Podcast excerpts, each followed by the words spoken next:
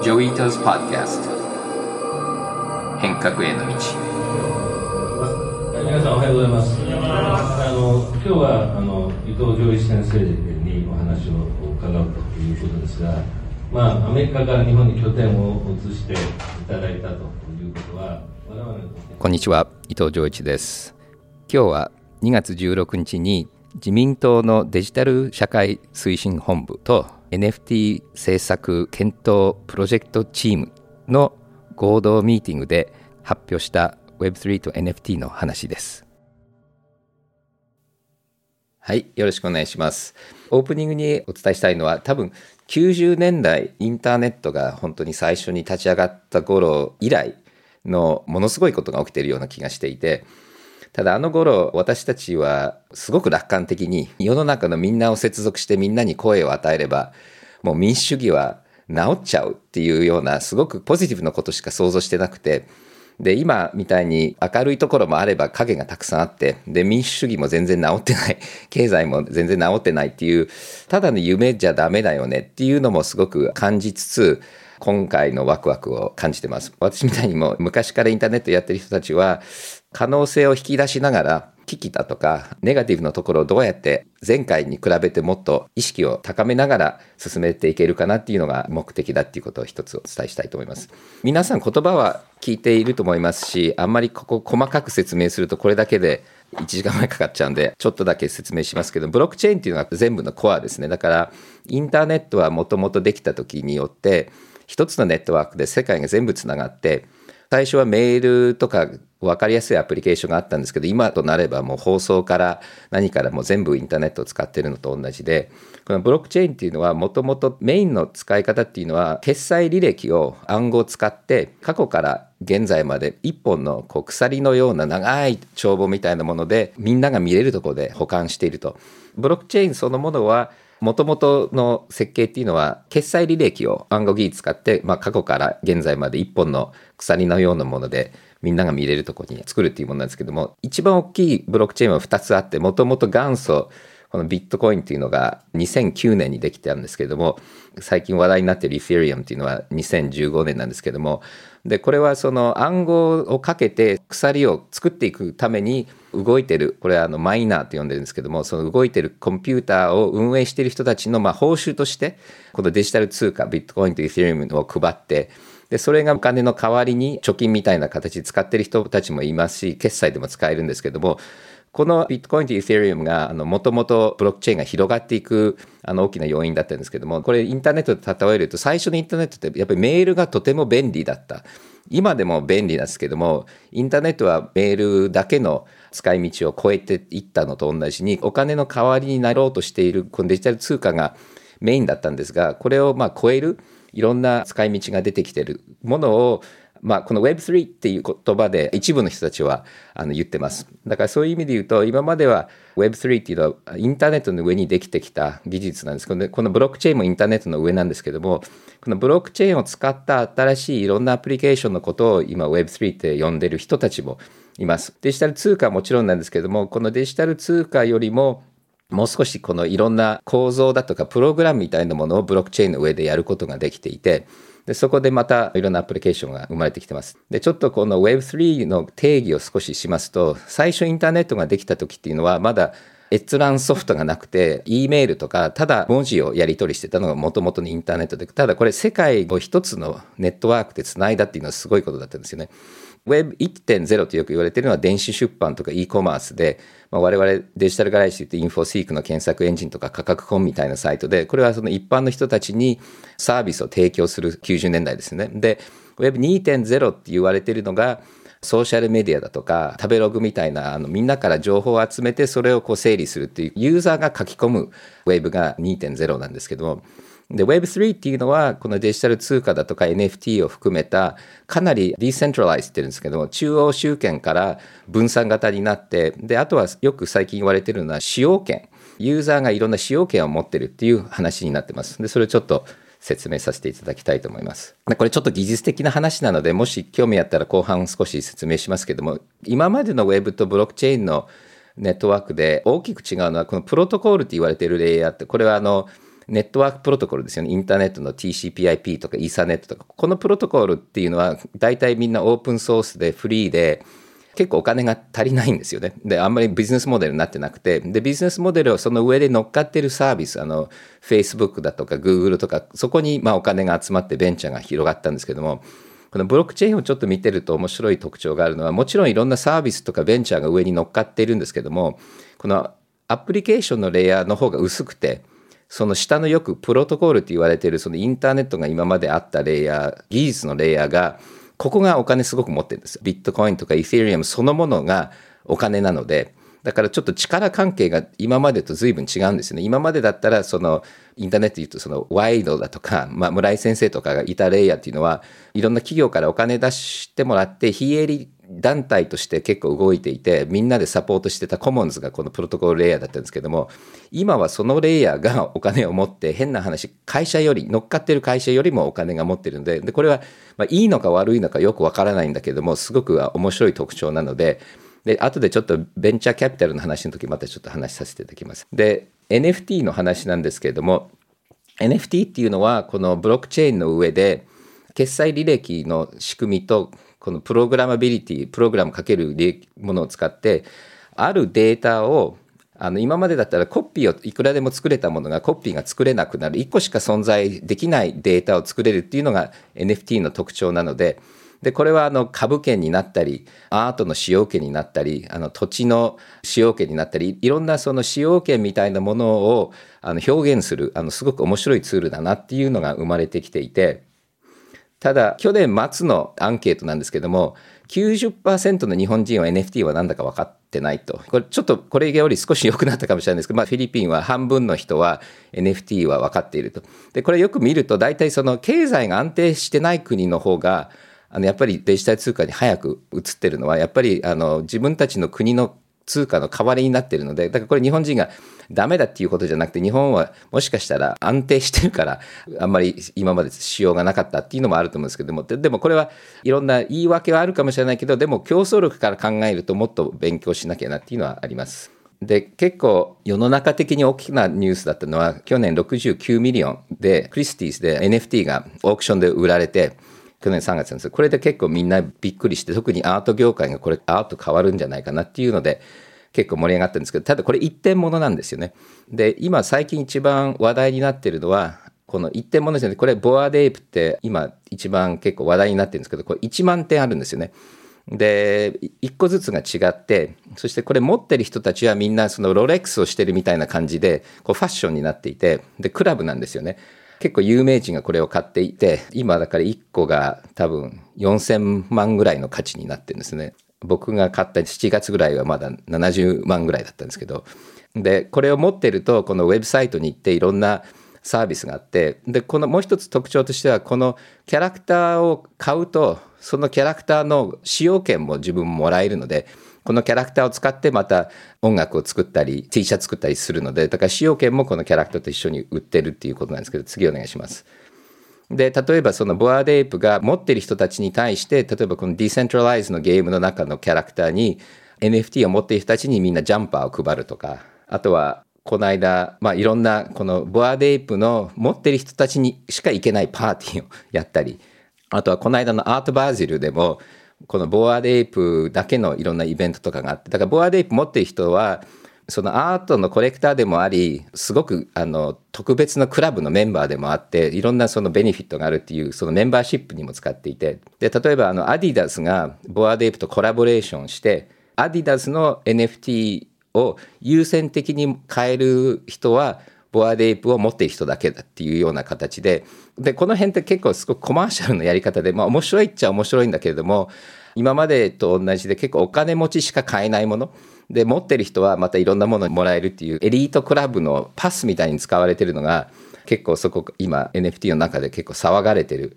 使い方ですね。で私日本に戻ってきてポッドキャストを始めてでそのポッドキャストのリスナーたちになんかちょっとできないかなっていうのをいろいろ考えてでポッドキャストのスタッフとか聞いてるゲストとかお客さんに NFT を配ってます。でこうやって、まあ、彼らのお財布に入るんですけどもで、Discord っていうコミュニティがあって、チャットみたいなチャンネルで、僕のリスナーの一部をここに呼び込んでみんなでディスカッションして、このポッドキャストの中身の話をしてるんですけども、ただ、あの、NFT 持ってる人たちはこの例えばこの人はあのお便り送ってくれたとかこの人はベテランだとかこういうの全部あのチャンネルの中でどの NFT を持っているかによってチャンネルで違う権利だとか違うバッジがつくっていうのが簡単に操作できてそしてこのこのコミュニティだけのデジタル通貨を作ったんですね。これは例えばあのある人が他の人を手伝うとその通貨を報酬として渡せるんだけどこれお金と交換しちゃいけないっていうルールなんです。なんかやってくれた時だけに配ってお金で買えるものとは交換できないっていう完全に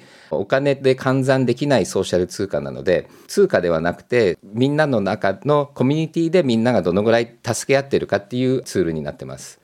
ただそのデジタル通貨は今のいろんな貨幣と同じツールを使っているので地域通貨みたいな使い方をいろいろポッドキャストのリスナーとこの NFT の世界でいろいろ実験をしてます。でこのコミュニティがやっぱりすごく面白くてやっぱりこのコミュニティはこれ日本のコミュニティもそうなんですけども文化的にすごくちょっと変わってきていてまずちょっと特徴的なんですが GM っていうのは good morning っていうんですけどもまあ、Twitter とかみんな見てるとこの Web3 とか NFT の文化の人たちはみんなお互いに GM っていうのがまあ特徴だったりしてこういうチャンネルでみんな GMGM GM って毎朝言ってたり Discord チャンネルだったらこの NFT を使ってるのとかっていうのはすごくパーセントはまだ少ないんですけどもすごく文化的に今までのノリと違っていてで時間軸これもアメリカで言う言うとそうなんですけども大体1年前ぐらいはこの Web3 とかこの NFT の人たちっていうのは一生懸命分かんない人を説得しようとして 説明をしてたんですよ。僕らはこうやってます、ああやってます。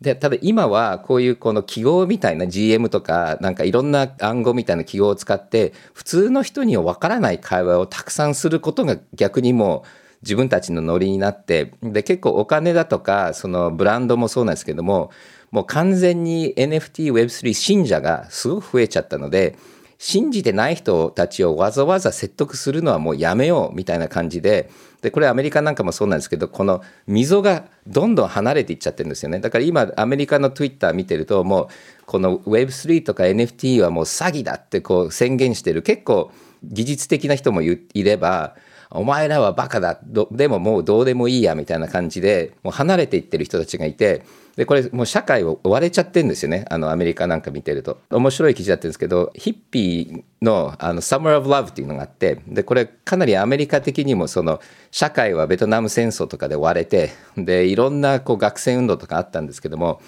突然こうヒッピーが生まれて音楽も生まれてもういいやって言ってドロップアウトしてヒッピームーブメント始まるんですけどもすごくその時と似てるんですよね。だからこうちょっとその中身は少しずつ違うんですけども結構反体制的。でドロップアウトして新しい文化新しい音楽新しい言葉それと中央集権から離れていってる。でまあそのドラッグとかの代わりにクリプトとかあったりその集まり方とかは違うんだけれども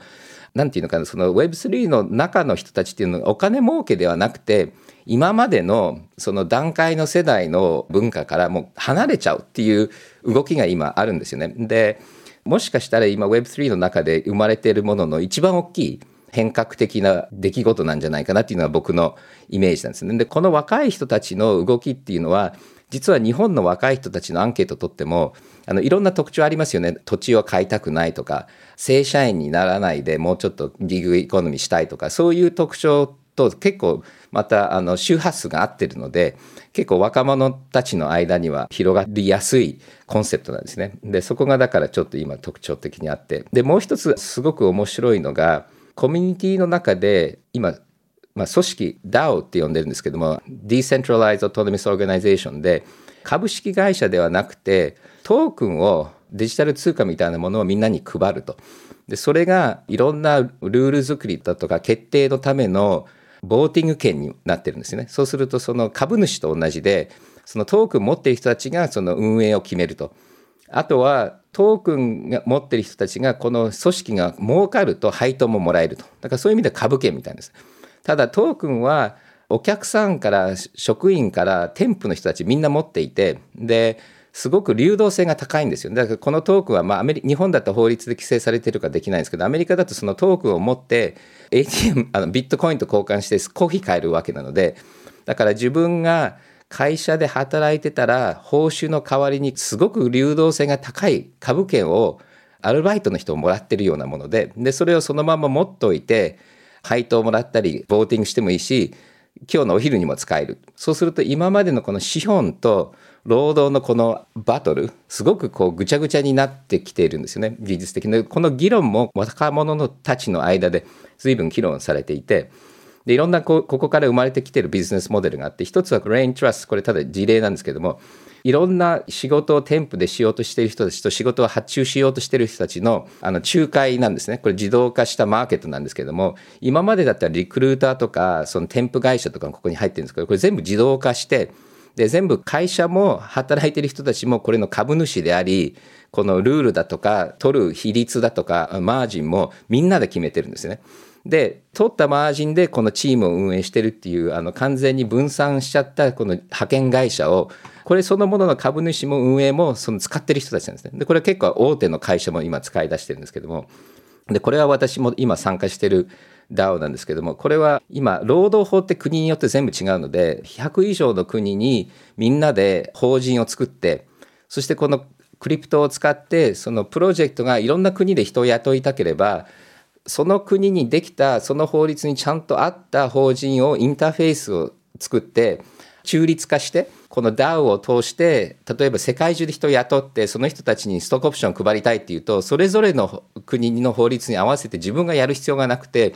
この DAO をインターフェースにして全部束ねてでそういう業者を会社もそこからぶら下がってるけどコアはノンプロフィットで完全に分散されたこの組織を作ってるとかっていうプロジェクトとかもあるのででこれでかなりこのレイバーの在り方も変わってくるんですけどもでここの中にはもう何十人の弁護士もあの朝まで議論してそれぞれの国の法律を全部プロトコール化してるっていうのを例えば実験的にやってたりするんですよね。この間 ENS って言って、イーセリアムのドメイン名みたいなものですね。だから僕のアカウント名は joeat.eth っていうのがあるんですけども、でそれをこう申し込むとお金払うっていうサービスだったんですけども、この間彼らがトークンを発行して、で、今まであんまり資金調達しないでできたビジネスなので、株主ってほとんどいないんですよね。だからこのシステムの株主っていうのは、半分がコミュニティって言われてそのユーザーなんですよね。コミュニティ自体が25%で、でこの50%が残ってるトークンだからあの、まあ、自己資本なんですけど、これはコミュニティがコントロールしてるトレジュリーっていうその自己資本っていうところに入っているんですけども、でこれ面白いのはこういうのをみんなで議論してるとやっぱりあのユーザーが25%株主じゃないとダメだよねとかベンチャーキャピタリストが30%以上持ってるトークンってブラックだよねって言ってで僕らよくそのガバナンスで会社の株主構成とこうあるべきだっていう話は随分議論してたと思うんですけども今 Web3 の中だと自分たちの株の代わりになってるこのトークンがどういう持ち株でそして何パーセントがユーザーと職員と資本家とマネジメントがフェアかっていうのをみんな議論して、そしてやっぱりブラックな DAO のサービスは使っちゃダメだよね。そういうプロダクト買っちゃダメだよねっていう話は随分起きていて、そういう意味で言うと資本のそのバランスの議論も全部透明になっちゃってるのですごく話が出てます。そしてその資本構成がダメなところってだんだん沈没してきてるんで、そういう意味でも結構草の根的にガバナンスの倫理観っていうのも生まれてきてるんですね。だからそういう意味でその外から見てるとなんとなくこのクリプトの世界ってなんかインチキが多かったり詐欺師が多いっていう話はあると思うんですけどもしっかりしたところっていうのは逆に今の上場企業でもできてないぐらいの透明性とガバナンスを今一生懸命維持してるっていうのが多分現状だと思います。そしてあのちょっとベンチャーキャピタルの話を少しここでしたいと思うんですけどもアメリカのアンドリーソン・ホロウィッツにいるバオロジーっていうのは結構面白いことを言っていてさっきのトークみたいな方にだんだんなってはくると思うんですけども結構レギュレーションとか法律変えていかなきゃいけないんですが今の法律もいろいろできるんじゃないかなと。でアメリカだと Carta っていうサイトがあってでこれはもうほとんどのあのスタートアップの投資家のあのマネジメントをやるサイトなんですよね。だから僕なんかでも今 Carta に行くと自分の投資先全部見えて capitalization table も全部見れてでそこで大体その紙の書類のやり取りとかやってるんですよね。投資のサインとか。そして capitalization table cap table と呼ぶんですけども誰がこの会社の何パーセント持ってるかっていうチャートってみんな持ってるんですけどもカルターはちゃんとそれを電子的に維持してるんですよね。国のちゃんと規制があってルールに基づいてやってるんですけども面白いのは、カーダって API っていうのがあるんですね。API っていうのは、その外のプログラムがデータを見たり、いじったりするあの入り口があるんです。このインターフェースがあって。で、そのインターフェースを通じてブロックチェーンで、そのキャップテーブル全部表示したらどうか。そうすると、ベンチャー A があって、自分の株主構成があるんですけども、それブロックチェーンで見えるようにしようと。でもっと面白いのはブロックチェーンでもいじれるようにしようと。だから例えば会社がこういう株主がいるけれども、ブロックチェーンで新たに株を発行しようと思ったときに、今、US ドルだとこれ、日本円を暗号通貨として、ラッピングっていうんですか、暗号通貨の中に包んであのやり取りができるので、ちょっと分かりづらいんですけど、ちょっともう少し説明すると、例えば僕が今、ブロックチェーンのアカウントがあるんですね。これ自分の口座なんですけどさっき言ってた joeat.eth っていう名前を今 ENS 使ってやってるんですけども、最近はあの KYC、その人の身分だとか、裏付けだとか、そのちゃんとした投資家っていう認定があるかっていう調べるのを、あの今第三者機関がやるようにしてるので、そうすると僕がちゃんとした投資家だっていうのを日本とかアメリカで確認して、その確認の証明書をブロックチェーンの僕のアカウントに書き込むんですよね。そうすると、このアカウントは伊藤浄一で、パスポート番号はこれで、ちゃんと裏付けが取れてるっていう認証がバンバンって押されるんでね。そうすると、僕が新しい会社に株を買いたいと。例えばアメリカのベンチャーが新たに株を発行したいと。そうすると、ちゃんとそのアメリカの認証機関に認証されたお財布からだけはお金をもらえると。そうすると、その認証されたスタンプとか情報がこのインターフェース通してカルタにちゃんと提出されるので、カルタが国に全部それまた提出するので、こういうカルタみたいなサイトをワンクッション置けば、さっき言ってたブロックチェーンで証券を発行することはできるんじゃないかなっていう仮説があって、っていうわけで、その今、すでにあのベンチャーキャピタルでよく使われているサイトを使って、インターフェースと使ってブロックチェーンの証券発行っていうのはできるんじゃないかなっていうのを、もう実験的にアメリカのシリコンバレーは立ち上げていってるんですよね。で、でここで何がもう一つ重要かっていうと僕最近あの世界中の Web3 のベンチャーといろいろ話をしてるんですけども今までみたいにシリコンバレーのトップのベンチャーキャピタル紹介しようかっていうといやあいつらは Web3 分かってないからいいやとかね。あそこだと Web3 分かってる人いるの？で今は変な話二流三流のベンチャーキャピタルで Web3 ちゃんと分かってる人たちだと入れるけど Web3 って何？っていうような人がいる会社からはもうお金受け取らない。なぜならばそんな説明してる時間がもったいないっていう感じをしていてでアメリカのシリコンバレーのやっぱりトップは今もう積極的に Web3 のリテラシーを上げて一生懸命そのコミュニティに対してのインターフェースを作ってるのが現状だと思います。でっていうわけで日本をどうしなきゃいけないかっていうことってやっぱりいろんなとこ見てるとみんなシンガポールに逃げていったりしてますよね。でこれアントプレナーもそうだしあとはやっぱり設立する時には日本の今の規制と税金で多分もうできないっていうのでどんどん逃げていってしまってます。でまあ一つはあのこの税アメリカも良くないんですけどあだからアメリカからも逃げてるんですけどもこれはもう圧倒的に大きい問題なんでこれ直さないとまず日本では立ち上げられないっていうのが一つあるんでこれ一個ですね、やっぱりこのトークンのリスティングさっき言ってたトークンの発行もそうですけれども、まあ、これもあのだんだん変わろうとしているっていう話がニュースには出てますのでまあ、これは期待してるんですけどこれをもう少し緩めないと多分日本ではできないと思いますしこの人材の流動性によってこれはあの私が MIT にいた時に立ち上げたんですけれども学位だとかいろんなそのクレデンシャルをブロックチェーンで書き込んでその人材の流動性を高めていく技術もたくさんありますのでこの労働の変化に対するいろんな、まあ、サポートもありますしこのレギュレーションの考え方っていうのもいろいろ変えていく必要もあると思いますので、まあ、これみたいな新しいこのブロックチェーンを使ったその社会的ないろんなイノベーションっていうのも世界中でいろいろやってるんですけどもこういうのも実験的に日本で立ち上げるべきなんじゃないかなっていう感じをします。以上でございます。伊藤先生どうもありがとうございました。それではあの引き続き次意見交換に移りたいと思います。で私のコメントの後に政治家の先生たちと Q&A のセッションもあります。え今日先生のスライドの中でありましたこの DAO 分散型の管理のこのユースなんですけども、DAO というものが今までの既存の仕組みとどう違うのか、そしてどういうこれから広がりを持つツールなのかっていうのが、私、いまだにまだこう実感として十分把握できてないところがあります。今まで株式で意思決定してたもの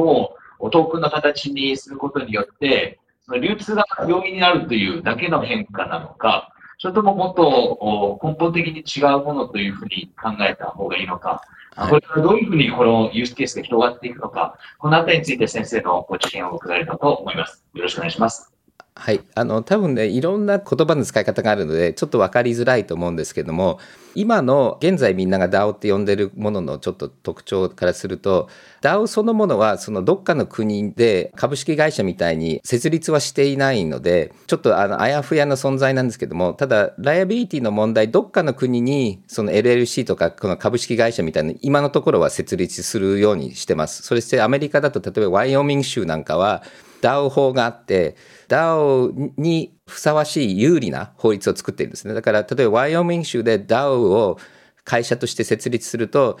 例えばそのプログラムでみんなが投票した決議をちゃんとした決議だとして認めるので例えばサインしなくてもいいとかそういうこう今までのそのペーパーレスの延長で会社法を DAO 化していくっていうのが結構今世界中で行われていてで DAO が何かっていうとそのあもちろん単純に言うと今までのそのコーポレートガバナンスに必要ないろんな紙だとかルールとか手続きその株主総会とかあの役員会だとかその1年に1回の株主総会だけで投票するんではなくてもう1分で誰かがプロポーザル書いたらみんなで投票してその次はもう実行しちゃうみたいなあの今までみたいにガッチャンガッチャンって1年ごとそして決算みたいな感じじゃなくてこれはもうリアルタイムで動いてるっていうのがまず一つ特徴なのとあとソフトウェアの契約の代わりにソフトウェアかけるんですよね。そうすると、こういうことが起きたらこういうふうにしようとか、これが起きたらここに出そうとか、こういうルールは全部もうプログラムかけちゃうっていうのがあるので、だからその規則とか規定とかそういうのをどんどんプログラム化する。で短期的にはただそれは法律がついてこれてないので大体何してるかっていうとプログラム化されて DAO が今何をしようとしてるかっていうのを DAO のプログラムで動かすんですけどそこの外側に弁護士だったり人間がいてそれを受け取ってちゃんとした会社法に基づいた紙を提出するっていうのが多分フェーズ1なんですよね。だからそのコミュニティに対するインターフェースとかそのガバナンスのインターフェースを DAO のプログラミングを使ってそれを受けて会社が実行したり反応すると。ただ中長期的にどんどんどんどん自動化していくことによってこの間の弁護士だとか間のこの会社ルールがまあスムーズになってくるの。だからそういう意味で言うとそのあの平井さんとかずっと言ってるこの物理的な犯行からデジタル書面になるとすごくこのビジネスって活性化するんですけどもそれのもっともっと強烈なバージョンだっていうふうに想像したらいいかなと。ただ問題はもともとこの DAO って名前使ったファンドがあったんですけどもこのファンドはみんなの意見を聞いてそのファンドに集まったこのデジタル通貨を投資するっていうルールだったんですけどこのプログラムにバグがあったんですよね。で誰かがもう100億以上のお金を盗むことができたの。でそれみんなじーっと見ながら何にもできなかったっていう最悪なケースがあるのでだからあと契約書が間違ってると裁判官がまあこれは間違いでもともとの根拠と違いますよねっていうのを裁判所で決められるんですけどもこのプログラムの世界だとそれって許されないのであの間違ったらもうダメっていうことがあるのでだからそういう意味で言うと今はまだあのこのプログラムと事実を直結すると危ないっていうまあとこはあのみんな感じているんですけどもただ中長期的にはそういうプログラムがミスがあった時でもチェックを入れる方法をいろいろ考えながらそのリスクを排除してどんどんどんどん自動化していこうとしていてそして多分 DAO を最初作った人たちの夢はこれはもう人間が運営しない AI とか人工知能が動かす組織っていうのも検討はされていてでこれはただもともと夢だったんですけど今の現状の DAO はそういうのはあんまりあの反映はされてないです。すみません、ありがとうございます。伊藤先生、大変あの難しい話だと思うんですけど、極力優しくお話をいただきました。ありがとうございます。で、3つほどちょっと伺いたくて、まず1点目はですね、の呼び方自体が Web3.0 って言われて、あの今日の晩出てきたんですけど、これも Web3 という言い方でもう確立してると思ってよろしいでしょうか。なんか Web3.0 っていう人と Web3 っていう人とよくおられてます。えそれが1点目で、あと2点目がですね、なんかこう、アプリケーションレイヤーとプロトコルレイヤーっていうことですけど、これプロトコルレイヤー、おそらく携わってる人がアプリケーションレイヤーよりだいぶ少ないのかなという気もするんですけど、アメリカという国の分断にもつながっていると。さっきのあの、エイプのクラブについて言うと、もうその中の人と外の人で本当にこう、お互い馬鹿にし合ってるみたいな感じになってくると、政治家として関心があるのは、その富がどっかに集中すると社会が分断して不安定になるっていうところが一番気になるんですが、これって当面、時間軸で言うと、短期的にはどちらかというと分断が進む方向なのか、またさらにその富が一気にこう集中していくのか、なんか10年後とか20年後とか、なんか先生が感覚的に持っておられるものがあれば、特に特の集中っていうのを中心にですね、どんなことが起きそうかっていうのを教えてもらえるとありがたいのと、あとあの、我々やはりあの、一方府にいる人間なので、最後のところでタックスの話とか少し書いてありますけど、人材とかいうことも含めて、えー、我々立候補が、え、求められていること、えー、大体どんなことをやれば Web3 について、我が国の体制が少しでもキャッチアップできるっていうことなのかっていうのをお話いただけるとありがたいです。はい、ありがとうございます。あの、あのまず Web3 か Web3.0 っていうと、あの3.0って言ってる人たちもたくさんいると思うんですけれども、このコミュニティの中に入ってる人たちは Web3 って呼んでます。したがって僕はその投資先側に信頼されるためには僕はもう Web3 っていう言葉を使ってるんですけども、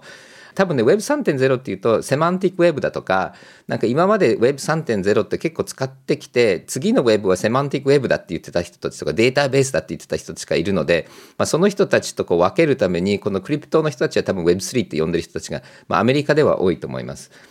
そしてその多分ねあの次の質問に関してその集中してその貧富の差が激しく分かれていってる要素はすごく見えるんですよねだからそのクリプトを使って今までの貧富の差とかその資本主義経済のこの悪いところをあの加速しているところはあるんですよね。このこの技術によってその通貨の動き方がとにかくもっと流動性が高くなっちゃうだけなんでそこはすごくあります。でそれは僕すごく危険だと思います。ただあの同じくこの NFT とか使ってもう今までなかったロングタームのことも考えられるんですだから僕今あのたまたまこの間の当時の1250周年のイベントの話をいろいろお坊さんとかと話しててで僕が今ちょっと考えてる NFT でみんなで作ってるんですけども1年に1回お参りに行って必ずあのお金をちゃんと寄付しないと消えちゃう NFT を使うと。だただ義務なんですよね。でそれほっとくと消えちゃうと。で毎年やってるとその NFT はちゃんと輝いてると。で例えば何年に1回みんなで集まって例えば20年に1回、まあ、あのこれは神道のあのあの伊勢神宮考えてるんですけどそうするとそのみんながまた新しい技術の NFT をもらってそしてそれはあの売ってもいけない買ってもいけない形見として自分の子供たちに渡せるんだけどもこれあの1,000年先でもこう続くことはできると思うんでそうするとこの NFT が誰の手を渡ってきてで毎回こう神社にお参りした時のそのレコードがちゃんと残っていてそしてそれはその NFT の価値としてはお寺ともう何百年つながってましたっていうこのちゃんとした認証されたレコードになるとかっていうのって簡単に作れちゃうんですよね。でこういうなんていうのそのお金とかその短期のことだから多分ねビープルのせいで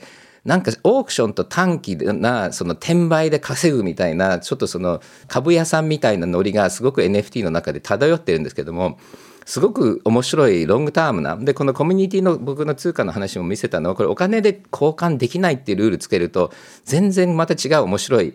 ダイナミクスが動いてくると思いますのででそれで多分あのお金で買えない学位だとかあのお金で買えないコミュニティのものとかこういうのってすごく面白くて。であの一部の DAO はそういうのやってるんですよね。で例えば環境の DAO ってすごく増えてきていて炭素。炭素をトークン化してで必ずあの今だとその炭素のマーケットってかなり流動性が低い。しかもそのデータも不透明なマーケットが多いんですけどもその裏付けのデータもちゃんと認証されていてそして僕が例えば散歩するとあの散歩して電車に乗らなかったらこんだけ炭素セーブしたから炭素コインがアプリに入ってその炭素コインスターバックス行ったらコーヒー買えるっていうその炭素の流動化によってすごく環境にいいアプリケーションこういうの考えてるアントレプレナーとかいっぱいいるのとかある DAO は自分たちのトレジューにはトークン化された炭素を必ず自分たちの全ての活動をバーンするだけなきゃいけないので必ず炭素ネットゼロで運営するっていうルールがコミュニティ作ったとかでこういうようなこう社会的な意義にあるアプリケーションどんどん出てきてますしあとはやっぱりビットコインとかイーセリアムってすごく環境に悪いあのエネルギーの消費っていうのがかなり大きな問題になってそれにプレッシャーがたくさんかかってるので特に環境とかサステイナビリティに関するそのいろんなあのアプリケーションと今すごく開発されているので、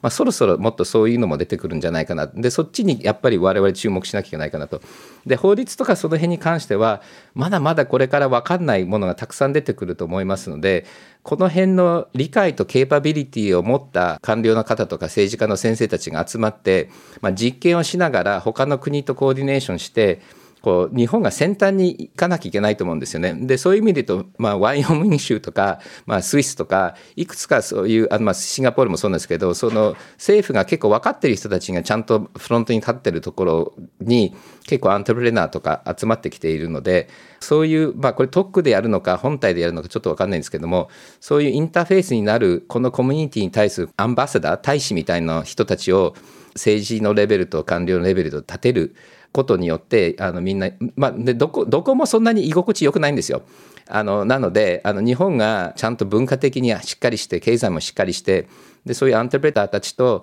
ちゃんとお話をしたいっていう体制を見せればどんどん来ると思います。はい、ありがとうございます。そろそろ時間なんで最後はい、私はなんか日本の、まあ、いろんな政策だとか政治家の先生たちはすごく遅れてるんじゃないかなっていうふうにイメージしてたんですけれどもこのいろんな準備の時平さんと初代デジタル大臣平井さんとの話も聞いててかなり皆さんキャッチアップして本気で NFT とか Web3 の難しい危ないところをちゃんとこう保護しながらどうやって日本をポジティブに変えていこうかっていうことを本気でやってるので、まあ、この勉強会のシリーズにもまたいろんな面白い人たち呼んでるのでかなりあの希望を感じる雰囲気でしたしあの僕も期待できるんじゃないかなっていう感じがしたので NFT 政策検討プロジェクトとデジタル社会推進本部このコンビで本格的にこの Web3 対応にあの日本が変わっていけば多分日本の良さとこの地域の中心の一つのあのエコノミーとプラットフォームになると思いますのであのすごく期待しております。それでは次ニュースのセクションです。ロシア軍がウクライナにミサイル攻撃を開始したことを受け、ビットコインの取引相場は7.9%下落、1ヶ月ぶりの安値を記録しました。イーサリアムは10.8%下落しています。一方で、ウクライナ軍支援を表明している慈善団体に、ビットコインの寄付が急速に集まっています。ビットコイン .com のデータによりますと、侵攻が始まった25日だけで、約40万ドル相当のビットコインが集まっているということです。はい、今日は今これを収録しているのは金曜日なんですけれども、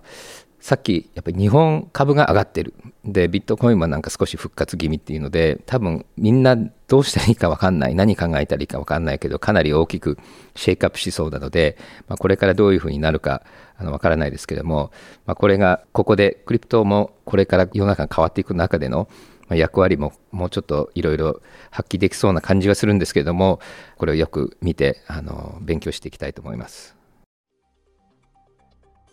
ツイッター社はこのほど、応援したいアカウントに投げ銭を送る。チックスについて、イーサリアムでの送金が可能になったことを発表しました。はい、まあ、ジャック・ドーシーがとってもビットコインメインの主義者なのであんまりイースを応援しなかったんだけども、まあ、彼が少し Twitter から離れたのもあるのかなと思います。で、Twitter も最近プロファイルピックを ETH の中心のオープンシート提携してアップできるようになったので、だんだんこの Web2 文化の真ん中にあるイーセリアムフレンドリーになってきてる感じはしますね。インド政府は暗号通貨や NFT などデジタル資産による所得に最高の課税帯である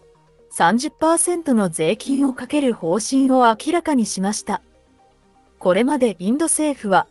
暗号通貨を全面禁止にする意向を示しており、今回の動きは政府が容認に方向転換したことを示唆しているとされています。インドには1500万から2000万人の暗号投資家がいると推定され、暗号の保有総額は約4000億ルピー、およそ50億ドルに上るとされています。はい、30%は高いっていう人ももちろんいるかもしれないですけども、日本だと所得が高い人だと、クリプトの税金は55%、まあ、それに比べて確かあの株は20%なので、かなり高い税ですね。アメリカもかなり高い税なので、まあ、そういう意味で言うと、まあ、シンガポールとかエトバイとかに比べたら高いんですけどもインドはアメリカとか日本よりは安いのでインドに住んでるクリプト、まあ、クリプトの本当にエコノミーは結構インドも大きいですのでこれはまあ基本的にはいいことなんじゃないですかねトレンドとしては。新型コロナウイルスの死者数が今月初め90万人を超え、今週中にも95万人に達するとされるアメリカで、支持政党による死者数の分断が明らかになっています。ニューヨークタイムズによりますと、トランプ支持者の多い地区では、死亡率が高く、バイデン支持者の多い地区では低くなっていることが明らかになりました。政党による死亡者数の格差が拡大しているということです。はい、この辺の話は実は Facebook の友達のニュースフィードで出てて、実は先週言おうかなと思ったんだけれども、なんとなくこうフェイクニュースを配っていることを結果的になりたくないので、今週まで待ったんですけども、まあ、あの噂ではアメリカの COVID はあの共和党の病気だっていうふうに半分冗談で言ってたんですけども、実際そういう数字が出てきていて、で一部の、まあ、政治学者からすると、次の選挙はかなりクロースなんじゃないかなっていう、まあ、予想をしていて、変な話、この数がその選挙にも影響を与えるんじゃないかなというぐらい、これは共和党にとって大きなコストだっていうふうに言ってる人たちもいますが、まあ、本当にそういう意味で、この政治が死亡率とつながっちゃうっていうのは本当に悲劇だと思います。でまあ、これは多分、共和党、まあ、トランプはじめにあのマスクは効かない、マスクしない、ワクチンしない、でそこら辺の陰謀説を、まあ、たくさん共和党中心に配ったっていうことで、あの共和党の人はほとんどマスクしない、ほとんどワクチンしない。で、アメリカの病院とか見てると、大体9割ぐらい入院している人たちはワクチン打ってない人たちなので、これも圧倒的に共和党の人たちが多いんですよね。でまあ、多分こういうまたデータが出ると、また新たな陰謀説が出てくると思いますので、そういう意味ではすごく悲劇だと思いますし、あと一部の共和党の政治家は、プーチンまで支持しちゃってるっていう、なんか強烈なロシアの disinformation をそのまま鵜呑みにしちゃってるっていうのも共和党のマイナスになってるので、僕も共和党の友達たくさんいるんですけども、まあ、彼らにとって今結構恥ずかしい時期なような気がします。はい。次はお便りのコーナーです。最初のお便りは、太眉毛マンさんからです。ジョイさんは365日24時間仕事をしているイメージなのですが、息抜きや遊んだりすることはあるのでしょうか？あと、睡眠時間はどれくらい取られているのですか？はい。えー、っと、僕は結構働いてるけれども、大体ご飯食べて寝るんです。大体8時、9時には寝て、で、3時ぐらいに起きて、アメリカとズームとか、あのメッセージとかやり取りして、毎日運動して、お風呂入って、で日本と一日が始まるっていうのでだから大体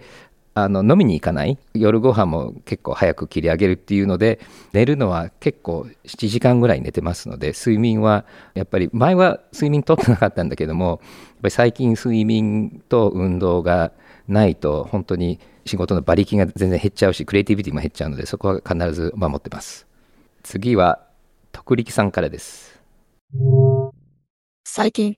日本の映画もアカデミー賞にノミネートされて話題になっていますが、アメリカに長くおられたジョイさんの視点から見て、日本の音楽や映画が、もっと K-POP や韓国ドラマのように、アメリカや海外に受け入れられるために必要なことは何だと思われますか？はい。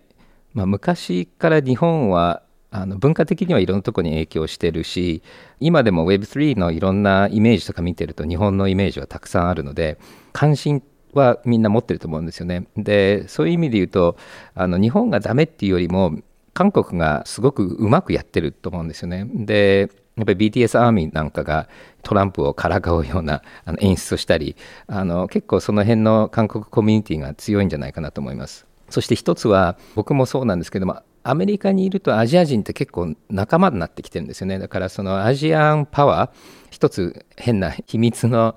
テレグラムグループがいて、Web3 アジアンマフィアっていうグループがいて、で結局その Web3 で成功しているプロジェクト結構アジア人じゃんっていうふうに言って、このアジアソリダリティっていうのは結構強いんですけども、ただ見ると、あんまり日本人入ってないんですよね。あの、草間恵美さんは入ってますけども、ほとんどそんな感じなので、そこは結構韓国、香港とかが強くて、で、その、やっぱりアメリカの Asian community っていうのも結構だんだん力持ってきてるし、アメリカで今 Asian hate で、あの、アジア人に対する、まあこれコロナのと中国の関係のおかげでできた、あの、まあ、ひどいムーブメントなんですけども、まあ、それに対してアジア人もあの stick together しているので、まあ、その Asian community にもうちょっと日本人がちゃんと入っていくっていうのももう一つできることかなと思うので、まあ、そのブリッジ役を少しやっていきたいなと思ってます。最後はトシさんです。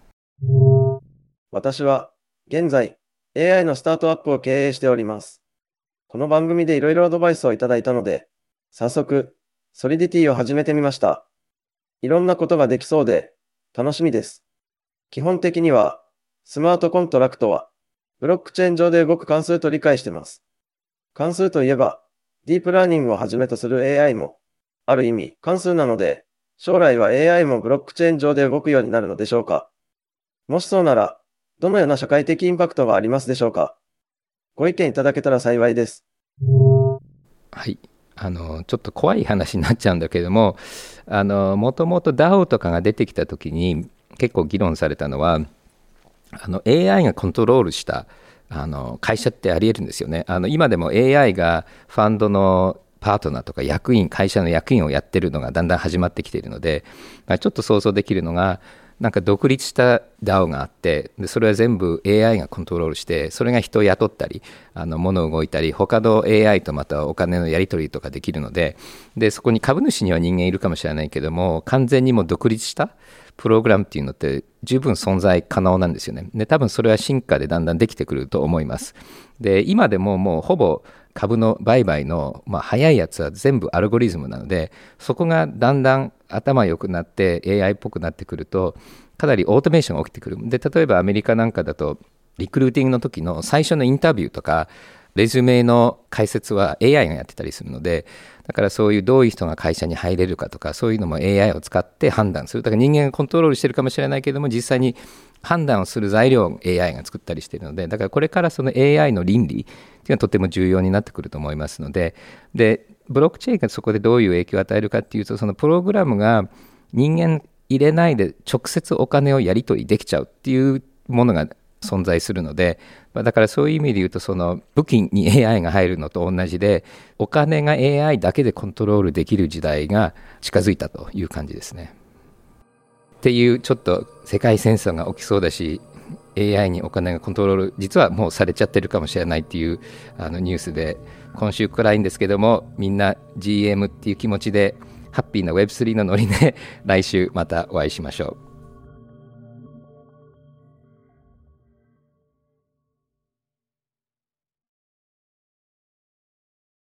デジタルガレージは危険な海に最初に飛び込むファーストペンギンスピリットを創業以来大事にし続けていますこれから来る Web3 オープンソース時代を見据えたテクノロジーで新たなビジネスを生み出す仲間を募集しています番組詳細欄にあるリンクよりぜひご覧ください Web3 is here. Join us. Join the first penguins. New Context Designer. Digital Garage